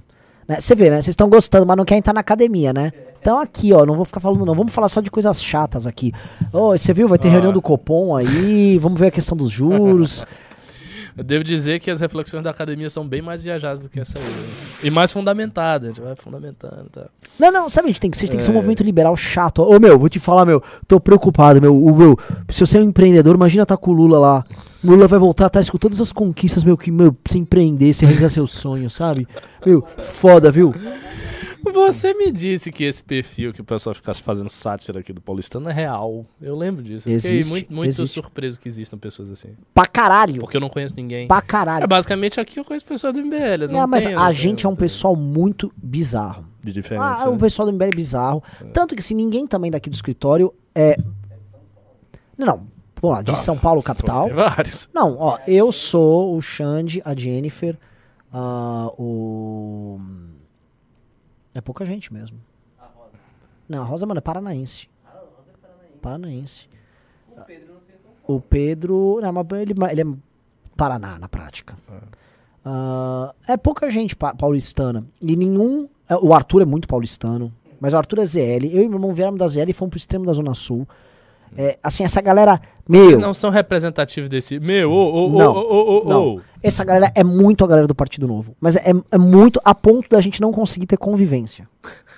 Porque é muito diferente, cara. É muito, que- quem conhece, quem é paulistano aqui, conhece, é muito Cara, eu imagino diferente. que seja uma galera bem chata. Não, e assim, tem muita gente que interpreta, às vezes o cara fala assim, ah, sei lá, os caras do MBL são isso. Já muita gente fala, ah, o MBL é sapatênis. Mas ele não é Não, sapatênis. tem nada, não Não, tem nada é, não Nada é. ver. Cara, como é que você tem um movimento sapatênis que anda de São Paulo a Brasília? Isso, não- É, isso não existe. é, o MBL é um movimento aventureiro. Não, pode pegar, por exemplo, meus processos. Não é, um. É, isso é um, mano. Assim, eu, eu fui um empresário quebrado muito rock and roll. Isso não é coisa. Meu, eu precisa- Foram 9 reais. Ah, maravilhoso. Ai, ai. É... Ó, o pessoal tá gostando da live assim, né? Estão gostando, né? É, o pessoal tá falando Adelaide. Adelaide de onde? Adelaide é de São Paulo. São Paulo, né? São Miguel? São Miguel é São Paulo. É. Mano, é extremo da Zona Leste. É na- da periferia mesmo. A Amanda, ela é de Imbu, mas é São Paulo. Amanda também. Não, e pra também não tem esse jeito. falar. Renato, talvez seja o mais próximo que. É verdade, mas, é, mas eu não sei, ele não, não é caricato, não, não vejo É que ele tem um lance palmeirense da tem Vila um Mariana. pouquinho mais essa pegada, né? Tem. É, hum, É. tá vendo? Baiano. Mas o Ravena, que é o mais isso, É o baiano. é baiano. É verdade. O Ravena Ó. era o cara nosso mais inserido Daqui a pouco eu vou mundo. ficar nisso aí, hein? Ô, meu, e, e aí? É, cara, é só- basicamente vai trabalhar na XP. Isso é absolutamente impossível acontecer comigo. É. Não, não, mas assim, é- essa galera coxa aí da Faria Limer e tal, basicamente é o cara da zona sul sudoeste de São Paulo. Essa galera realmente é bem mané, velho. É bem mané. Bem mané. Vamos ler Pimba? Vamos. E Pix, pessoal, mandem Pix. Luiz Henrique. Renato é o bossa gordo. Ó, é, enquanto isso, perdi pra falar, Renan, fala da Jabironga. É o seguinte, eu falei que o José Cara, Maria Trindade Jabironga. parece uma Jabironga. Fica Jabiron. Eu não- aliás, não faço essa pergunta, não. Jabiron. pô, é. Então, eu não sei, a Jabironga, assim, eu tava indo fazer um react, aí eu vi É. a cabeça dele e eu tava Existe com um raiva. negócio pior. É, é, não, não, é bom, vai, vai piorar, Jabironga. vai piorar, vai piorar. Jesus. E eu, eu tava me referindo a Jabironga porque ele parecia uma É. jaca. Só que eu quis pensar assim, a cabeça dele como um formato de uma fruta do cerrado. Ah, isso aqui é uma Jabironga. Só que aí eu fiz o vídeo e eu comecei a falar que ele era o Jabironga da Pan. Google, o que é uma Jabironga? Mano, é, é- é o que você tá imaginando. Então assim, ah, o cara tá a cabeça de Jabironga. Meu Puta, Deus mano. do céu. Né, Você tá conseguindo xingar as pessoas sem saber. É, isso aí é. você chegou ao nível de transcendência do É. xingamento. É isso aí. Vamos lá, vamos ler os Bora ler os Totô? pimbas? Vamos lá. Ah, mandou? Opa.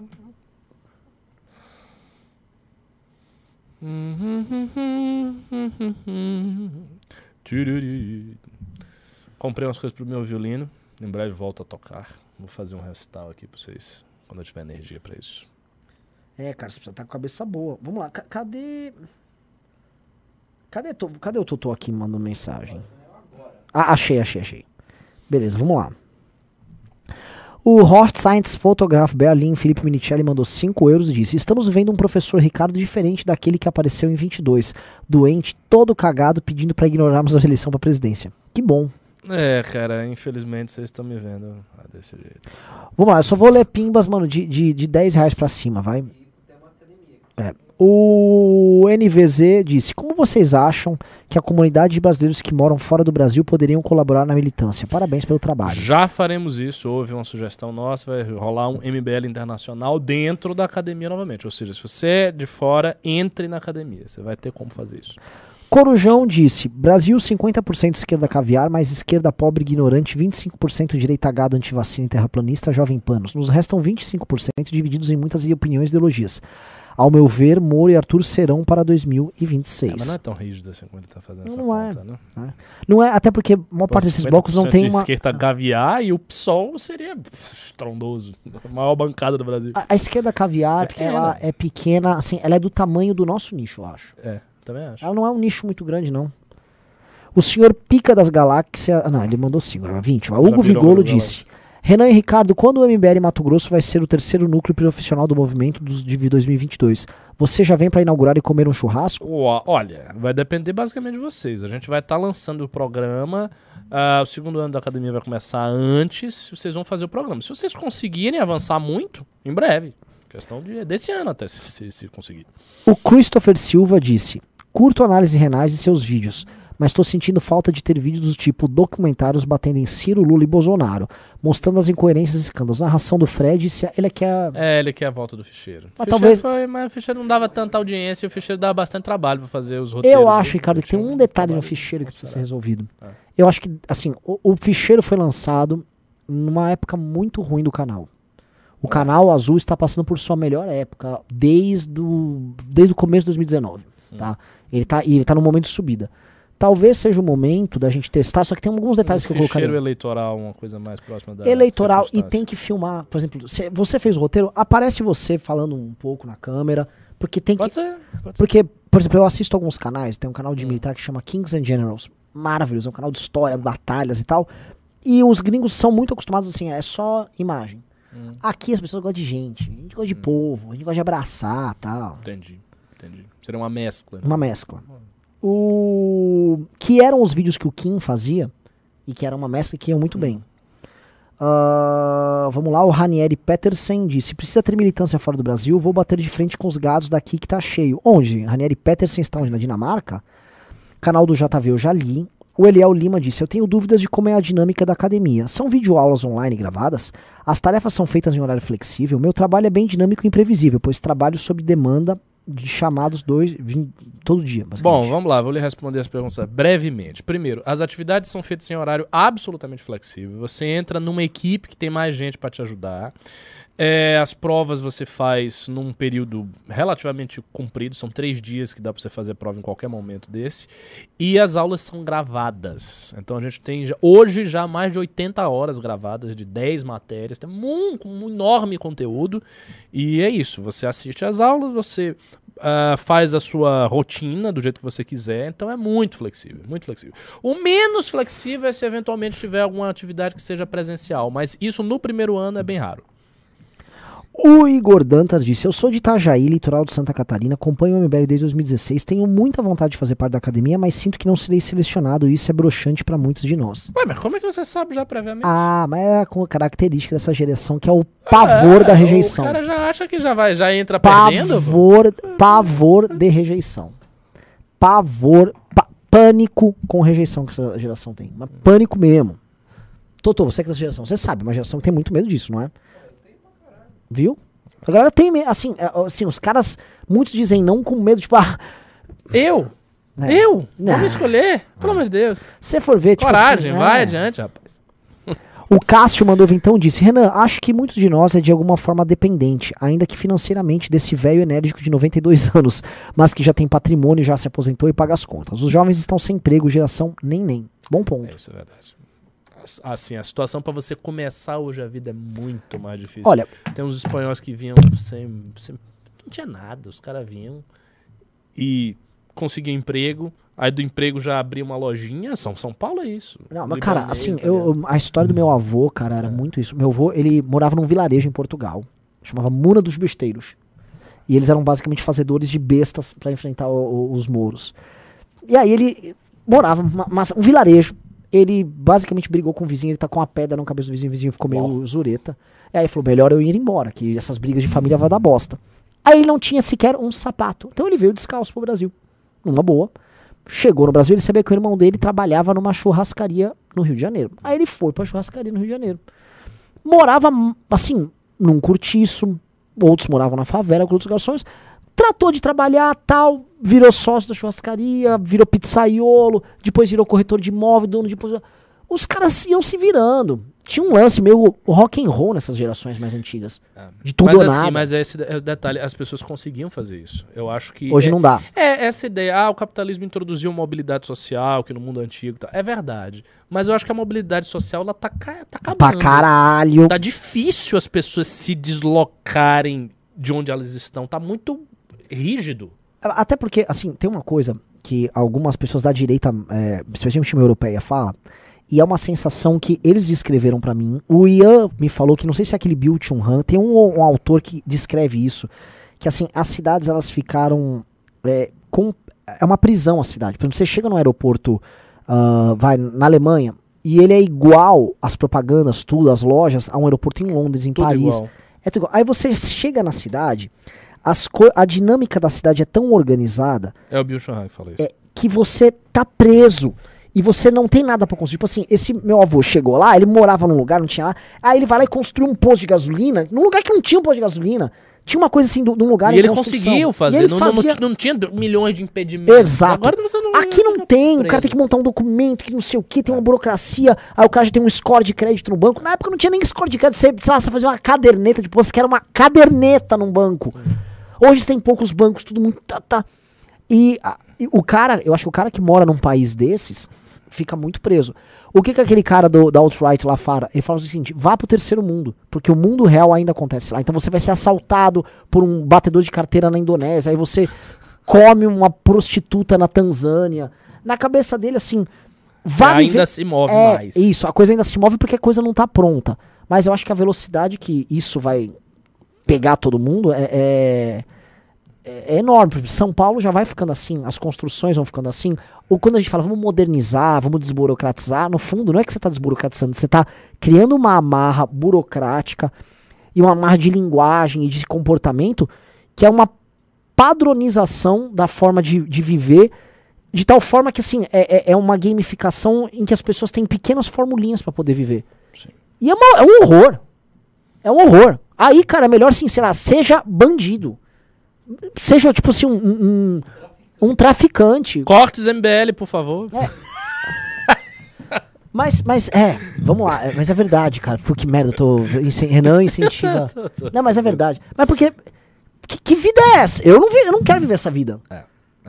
Aqui no MBL a gente ainda tem essa, essa janela gigantesca, porque é um movimento político, a gente tem muitas pretensões, as ambições são Hum. Sim. muito loucas. E, a- e é uma pretensão. E, e, e o movimento político ele- é. guerra, né? Então a gente Guerra, tá disputando. A... Mas o resto, vou ter uma carreira. Desculpa, se uma pessoa fala pra mim que ela quer ter uma carreira, eu fico melancólico por ela. Imagina, eu vou ter uma carreira. Imagina assim, eu vou ter um MBA e eu vou trabalhar numa empresa. Hoje, como a- as coisas também vão ficando claras, porque tudo é, é espetacularizado, você pega assim, então você claramente tem um. Antigamente você não sabia exatamente que você tinha que estar motivado pra ir trabalhar. Tipo, o cara ia pra igreja dele e tal, e tinha a família muito cedo. Hoje não, tipo assim, ele precisa de um coach motivacional, porque ele precisa te motivar. Ele nem faz a reflexão, mas por que, que eu tenho que estar motivado? Sabe? Sim. Por que diabos eu tenho que me motivar? Você não tá indo na natureza, você tá, tipo, tomando um Red Bull aqui pra ver se você fica mais elétrico por um tempo. É, é, é farsesco. Não é? Concordo. Então é óbvio que. Esse é o ponto, assim, a gente tava agora discutindo de modernidade. É, você tem todos os bens materiais, só que então você tem que ser dopado e permanentemente enganado pra você manter essa mesmo, esse mesmo conforto. Isso é uma prisão. Aí entra umas de eu vou virar um traficante, eu vou pra Tanzânia. E foda, eu pego uma pedra no rim e Ah, vivo bom, 30 anos. uma- o maior analista da modernidade, que foi o Max Weber, dizia que a racionalidade burocrática era uma gaiola de ferro. é nítido. E pra mim, assim, a técnica vai matar o ser humano. E é a técnica que começou a matar a gente, a gente tem que matar a técnica, a gente tem que matar algum robô. Por isso que o filme Exterminador do Futuro é do caralho. Né? É. A gente tem que, a gente tem que segurar esse processo de algum É. jeito e fazê-lo ir no ritmo do ser humano, que É importa para as lógico. pessoas. Por exemplo, o, o seu Schwarzenegger no Exterminador do Futuro é um herói relacionário? Ué, nunca tinha, nunca tinha pensado por esse ângulo. Ele é um robô de uma geração anterior que vence um robô de uma geração muito É. superior pra defender os seres humanos que Isso, estão sendo destruídos pelos robôs. exato. Esse é, esse é uma defesa da natureza É, contra a tecnologia. é. Exatamente. Enfim, tá muito louco isso aqui. Luiz Gonçalves. Embrace o Galga. Embrace you go. É, Vamos lá, Olavo Mendes disse: O Rio Soul Bra é muito white pill. Sigam. Sobre a academia, tá levantando quanto no supino? Eu não estou fazendo supino agora, porque eu, eu mudei a- o treino no último mês e eu só estou fazendo treinos para peito de máquina. Então eu não sei dizer quanto eu estaria fazendo hoje. Eu quero fazer um. Eu É vou bom vol- voltar pro supino. Supino é melhor que a máquina. É, eu sei. Enfim, é que os caras. "Não, Agora você vai mudar, eles ficam mudando. Então. Olavo Mendes disse. ah, não, já foi isso. Vitor Zambonini disse: O que vocês acham da nova estratégia do Ciro fazendo react? E o Moro está preparado para um debate contra o Ciro? Olha, o react do Ciro do Moro no Flow foi bem, né? Ele teve 300 e tantos mil views, segundo o Ian. Parece que é- parece uma estratégia boa, sei lá. Eu vou fazer um negócio. É, um garoto mandou aqui, o Igor Dantas mandou 10 reais e disse o seguinte: ó. O Hernan acertou na mosca sobre essa insegurança. E eu sei que muita gente que diz aqui que não vai fazer academia porque não quer ou porque não tem tempo, para não dizer que tem medo de não ser selecionado. Nossa. Eu vou fazer um- uma coisa.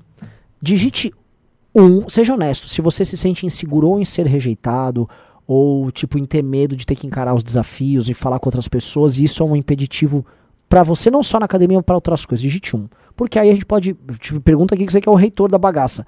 A gente pode ter uma aula pra isso na academia. Podemos, podemos. Uma, uma aula de interação pessoal. De certa maneira a gente já tem. Assim, a gente O tem uma- Arthur a- trata um pouco disso. O né? Arthur trata, a Adelaide trata isso bastante. Ela tem várias aulas da Adelaide, que é basicamente aulas de comunicação pessoal. PNL, comunicação, se apresentando, como não ficar nervoso com, com o tratamento dos outros. Então isso meio que já tem. Eu posso pedir. Todo mundo.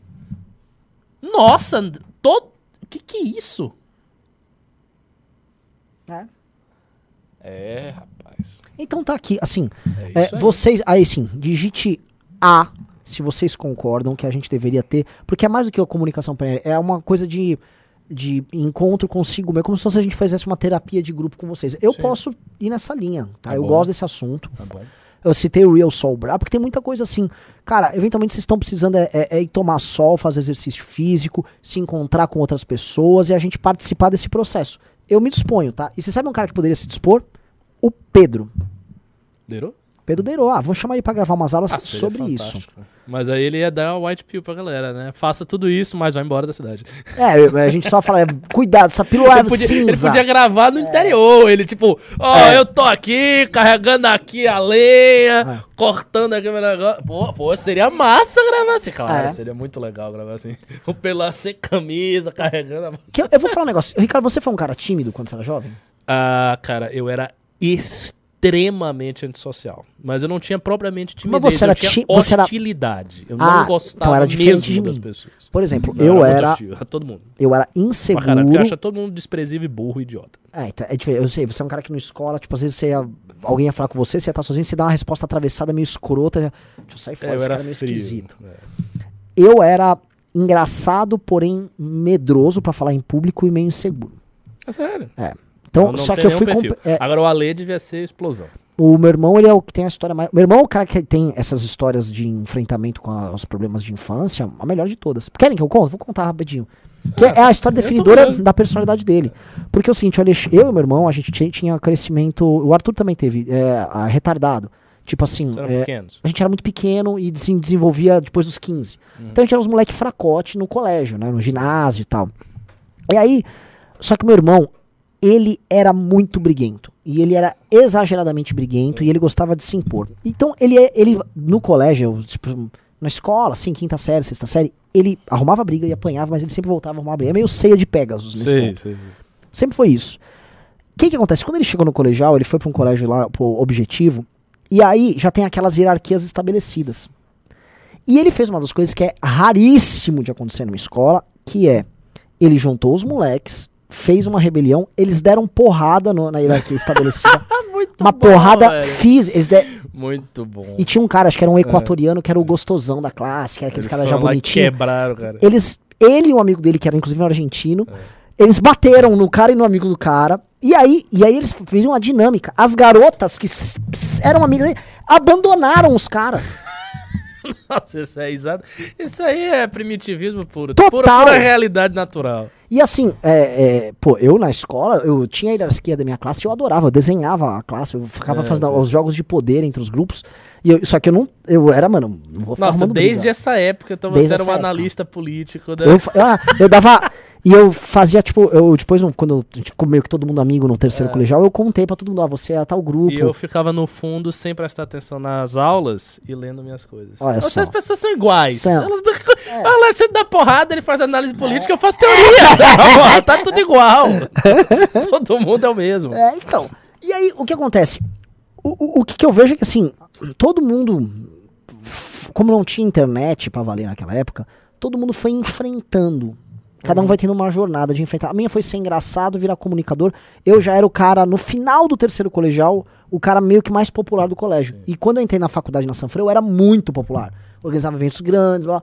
Então, eu, assim, porra, meu trama, eu não conseguia falar em público. blá. E eu virei muito a chave. Você teve que virar sua chave de um jeito e o meu irmão virou a dele no colegial. Essa molecada não quer virar chave. Eu acho que o problema é esse. Porque você. Se, mano, vou me alienar aqui. É porque você não tinha isso. É. Então você é forçado. Se você, se quer sair com uma garota, você tem que falar com ela. Se você quer ter um amigo, você É. tem que falar com. É, você, você- eu, eu entendo o que você está dizendo. Os meios técnicos oferecem um modo de você amortizar as suas deficiências. Exatamente. Você vai pra dentro. Então, da- assim, agora sim, você vai viver uma vida falsa, cara. É, é claramente uma vida fake. Eu me lembro, cara, quando eu tinha 20 anos e eu me toquei que eu não tinha saído com nenhuma garota muito bonita, tipo de filme. E eu fiquei profundamente mal. Diz, Por que, que os outros conseguem e eu não? É, e tipo, pô, assim, eu já tenho 20 anos, ou seja, eu não tô mais no colegial e eu não consegui. Olha só, tipo assim, eu nunca vou ter uma história igual os filmes que eu assistia e aquilo me deixou muito mal. Só via filme merda. então. Não, eu via filmes de sessão da tarde, aqueles filmes tipo É, um show é de gatas, né? É, que você olha. Então, assim, agora assim, essas molecadas de hoje nem, nem tem isso. Só que assim, aquela angústia me vinha. Eu queria fui aprender a chavecar. Então você vê umas angústias que te puxavam e você tinha que se virar com isso. É, essa galera de hoje não tá precisando fazer, só que, porra, a molecada. Vocês precisam de ajuda nesse ponto, que vocês estão perdendo experiências incríveis. É. De risco, de, de, mano, tomar porrada. Character. Hã? É que é? Síndrome do personagem principal. Ah, é?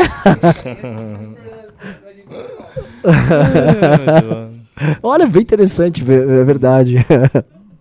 o, o que eu acho é o seguinte, a galera tá tá abdicando dessas coisas todas e fica vivendo essa, essas coisas virtual tosca aí, enfim. Vamos lá, vamos terminar de os primos, tá ficando Bora. tarde. Ahn, O Alisson Melo disse: Eu comprei o livro do Kim, estou gostando de ler. Você tem a mesma opinião que o Kim sobre a legalização da maconha? Legaliza a maconha para uso medicinal e uso recreativo ou só medicinal? Assim, ah, o MBL não se posiciona oficialmente nisso, mas eu não sei, cara. Assim, eu não. é, em termos políticos estratégicos, eu não seria hoje a favor, mas eu acho tão estúpido hoje falar que a maconha já não é na prática legalizada. Ah, Entendeu? É, eu não sei dizer. Eu não sei dizer. E o Kickdown, por último, disse: Boa noite, rapazes. Se vocês quiserem voltar com o ficheiro, acho que seria legal vocês visitarem o canal do Jake Train e modelarem o estilo de vídeo dele. Vale a pena. Jake Train? É. Ó, o canal do JV sobre esse tema mandou. Eu sempre fui muito inseguro, tímido e medroso. Só comecei a evoluir e melhorar minha vida depois que aprendi a apertar o botão do foda-se, ao ponto que hoje me visto de Homem-Aranha Verde. É, ele estava. Ah, cara, você é o, é o Homem-Aranha Verde. É. Ah, rapaz. Eu sei quem você é. Ele estava assim no congresso. Grande figura. Grande abraço aí, saudações. Vamos lá, vamos pro Pix. O Vitor Felipe disse: Renan, você e o MBL são as melhores coisas que já aconteceram no Brasil. Por favor, não nos traiam. Calma. Nos traiam? Eu não É, sou é tanta, eu não sou grande bosta, não. BMBL é do caralho. Renan já é uma figura meio bizarra, né? Thelma Vanzella disse, mandou então disse: Sou de biológicas, já encontro dificuldades com alguns temas no curso do Arthur. Acham que renderia na academia tanto quanto gostaria? Renderia se você se dedicar. Agora, na minha aula especificamente, se, se você tem dificuldade, você vai ter que ver duas, três vezes aí. Mas é isso mesmo, é se esforçando. Vai, vai pra frente. Ah, cara, tem uma, uma família que é a família Vandenkolk. Aparecem várias Vandenkolks aqui. Eh, tem a, acho que é a Ju Vandenkol, que é, são do MBL, elas trabalharam no, no congresso e tal. Agora uma Aline Vandenkol, que talvez seja uma delas. Ah, com W ali. É, Ah, sim, sim, sim. ela mandou. Sei que- eu sei quem é. Ô Renan, você não poderia fazer um curso de culinária na academia? Adorei esse Nossa. momento de você descrevendo como fazer fígado, já sou inscrita. Cara, eu acho, eu sou também de uma tese assim, né? Dentro dessa, a pessoa tem que saber fazer exercício, o cara tem que saber dar porrada. Todo cara tem que saber dar porrada. É, a pessoa tem que ler, a pessoa tem que se saber se comunicar politicamente e saber cozinhar é uma habilidade essencial. O Rômulo Remo É, cozinhavam, É, essencial. o Indra Dessas cozinhava. coisas aí é que eu não sei. Mas você tem que aprender. Cozinhar é essencial porque é o seguinte, na, sabia que na Grécia Tá, mas vou ter mulher pra quê, pô? Mas Então, mas você você vai ficar chocado. A, a função do homem era, Aí eu era vou fazer cozinhar. tudo, aí, aí foi difícil. Eu, eu trabalho, eu boto dinheiro, eu cozinho também, eu vou. Não, não, É, é, mas não, eu, pelo assim, amor de Deus, eu vou usar um VR. não, mas Ah. você pode aceitar, assim, tudo bem, essa divisão do trabalho, mas eu quero dizer que Hum. é, o ato de cocção, especialmente de bichos, é um ato masculino. E que Sim, o homem tem sim, que ter o sim, domínio dele, porque é um ato masculino. É, um churrasco é é o um ato que masculino. caça e faz o, a presa. Porque tem a ver com o domínio do fogo, que é uma coisa masculina. Sacou? Por o isso que a já tá sociedade. reclamando. Foi uma piada, caralho. A Miriam, a Miriam Cardoso disse. Saco, isso, piada. A Miriam Cardoso disse: quanto custa fazer academia? Sou universitário, último ano e trabalho. Quantas horas de aula? Cara, duas horas de aula por semana, certo? Duas a três horas é pouco, dá pra você É dividir. suave. Ouvir tipo podcast, entendeu? E atividades, exercício de militância, que é basicamente você colocando aquilo na prática, indo com É. sua equipe fazendo Você pode usar coisas, qualquer sabe? horário, é um grupo de WhatsApp. horário, Ah, o Enzo disse: viram os protestos no Canadá? O Trudeau está escondido e o líder do Partido Conservador caiu hoje. Tô, tô acompanhando de leve. Eu vi foi o Trudeau fazendo um vídeo dizendo que o BLM tava tudo certo, mas o protesto do de lá não tava, não. Um vídeo muito constrangedor, aliás. O, a Gisele disse: tô no 2 do médio, segundo ano do ensino médio. É, acham que tenho base suficiente para academia, não vão conseguir fazer militância, simulados de sábado, além de aulas à tarde. Você parece uma menina dedicada a passar no vestibular. Gisele Massimino. Ah, olha só, Gisele, Segundo ano do médio? consegue tanto. Teve um moleque de 12 anos formado, né? Que vai agora ser, ser, ser veterano. É, teu VT, você vai tomar, vai tomar esporro do- de Do moleque. de 13. Que vai dizer, pô, eu tô com 13, tô fazendo, você com 17 não consegue? O André Levi disse: precisamos desconstruir o mito de que o Lula fez bem pelos mais pobres. Isso é a maior aposta dele e temos que atacar.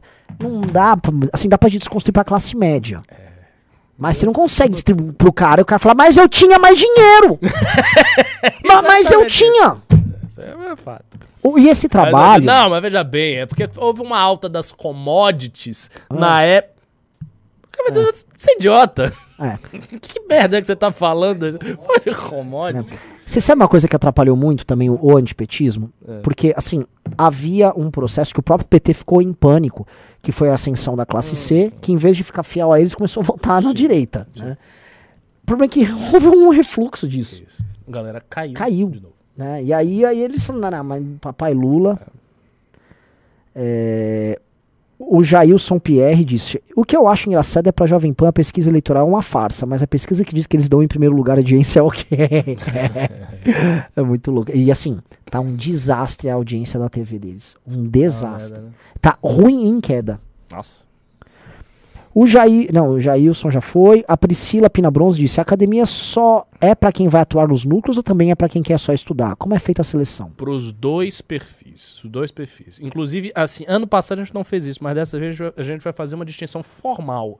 Se você quiser ser ouvinte, você vai ouvir suas aulas, você pode fazer provas, você pode se formar e pode não militar. Eu, particularmente, acho que é uma perda de experiência, mas aí vai de cada um. É. Se Não, se você não tiver tempo e quer só o É, conhecimento, pode. É, é do cacete. Vou dar um exemplo. Muita gente fez Eu isso. assistia real às aulas do Ricardo. Tipo assim, eu fiquei assistindo as aulas do Ricardo. Falei, porra, mano, da hora. Entendeu? E ah, teve uma aula, as aula do Panelli de petismo muito interessante. Tem algumas aulas, assim, que vale fazer. E outra, faça aula, depois faça a prova pra você se testar. Porque aí você vai ver se você realmente absorveu aquele conhecimento. Hum, Assim, no mínimo, você vai sair uma pessoa muito completa, e esse é um ponto, pra se defender na vida tá? A academia te torna intelectualmente muito apta. Você vai ter técnica. Por exemplo, a parte de, sobre Constituição, sobre direito, sobre o ativismo judicial é muito completa pra se você for um empresário, velho. Tá tudo lá. Tá Parte tudo de lá. debate, por exemplo. Todo mundo precisa debater, É discutir, lógico. falar coisas. O Kim dá umas aulas mar- maravilhosas sobre isso. E assim, o Kim é provavelmente, da idade dele, o melhor debatedor que existe no Brasil. Sim. Ele tá dando aula lá. Vamos lá. Acabou os Pix aqui. Acho que acabou, né? É isso. Então, The assim, end. façam a inscrição academia.mbl.org.br mesmo. Vou fazer um compromisso com vocês. Como muita gente falou que sou tímido, sou tô, tô encagaçado, eu vou botar aqui um compromisso que nós vamos estudar uma aula pra colocar. E a gente pode fazer um anúncio disso lá, que a gente vai ter uma live com o Rene, com você. Boa. E lá a gente anuncia essas novidades de currículo, porque me Boa. parece ser um problema Boa. real isso aqui. É. E a gente estuda. E vocês, em troca, já vão se inscrevendo na academia. Academia.mbl.org.br. Se inscreve. E, ela, e parem de ter essa perspectiva, ah, eu vou ser rejeitado. Óbvio que um cara. Gente, presta atenção. Um cara que acompanha a gente no MBL News, óbvio que eu quero treinar você e não eventualmente um. E já tem vários, né? Cara do. Ah, eu sou da juventude do P, PDT, do PMDB, do P- que tem vindo, porque agora ganhou fama a Academia MBL. E aí ele vai lá e eu vou formar um adversário. Eu não quero formar o meu adversário, sacou? Só que ele é cara de pau, porque às vezes ele é um filho de um político e ele tá pronto, ele tá já foi treinado pelo pai e tal, tá pronto pra vir mandar em você. Em vez de eu dar o treinamento pra você, eu vou dar treinamento pra ele, porque você tá com medo. Exatamente. Você vai aceitar essa porra que o filho, sei lá, de um de um moleque, sei lá, de aqui de Imbu, do, do filho de um vereador de Imbu, vire, ah, vou fazer academia, meu, e babá pra ele virar um mini coronelzinho aqui, e você, ah, eu tô com medo de sair de casa. Enquanto você fica com medo, ele prepara pra comer teu cu. Vai deixar? Perguntaram, posso fazer inscrição em sua festa? Lógico, porra! Vamos lá. Então é isso, o pessoal tá rindo do vereador de Imbu, que tem um É, vereador de Imbu que foi preso, né? é isso, galera. Valeu. Só tem mais um, né? O Atla Blackman, dos Ah. 5 libras. Se o STF conseguir criminalizar o Bozo e o Moro automaticamente ir pro segundo turno e ganhar as eleições, a esquerda vai dizer que foi golpe. Claro. Ah, amigo, a esquerda vai dizer que foi golpe se o Lula não ganhar. É. É. Qualquer um. Ele vai, vai dizer que foi golpe. Se, por exemplo, ganhar o Ciro, foi golpe? Com certeza. Não, Boa- o boa Ciro- pergunta. Boa pergunta. Já que é pra combinar com o programa Não, aqui. o Ciro eu não, não acho que a esquerda vai. Ciro é de direita. Não, cara, mas aí dizer que foi golpe, que foi uma fraude, eu não acho que eles vão ter a cara de pau de dizer, não. Só os petistas, mas muito petista mesmo. Então, Assim, de- Sim, mas no, no grosso da esquerda eu não acho que isso vence. Agora, se o Bolsonaro ganhar, como é com certeza golpe fascista, dinheiro, aí vão dizer que a eleição do cara teve trilhões e que botaram dinheiro. Acontece, né? Tipo, eles não Ah. vão tentar tirar o Bolsonaro à força. né? Como, cara? Os caras têm milícia, tem, tem exército, pô, tem, tem grupo paramilitar e os caras não tem nada, pô. Vão É. tirar a força.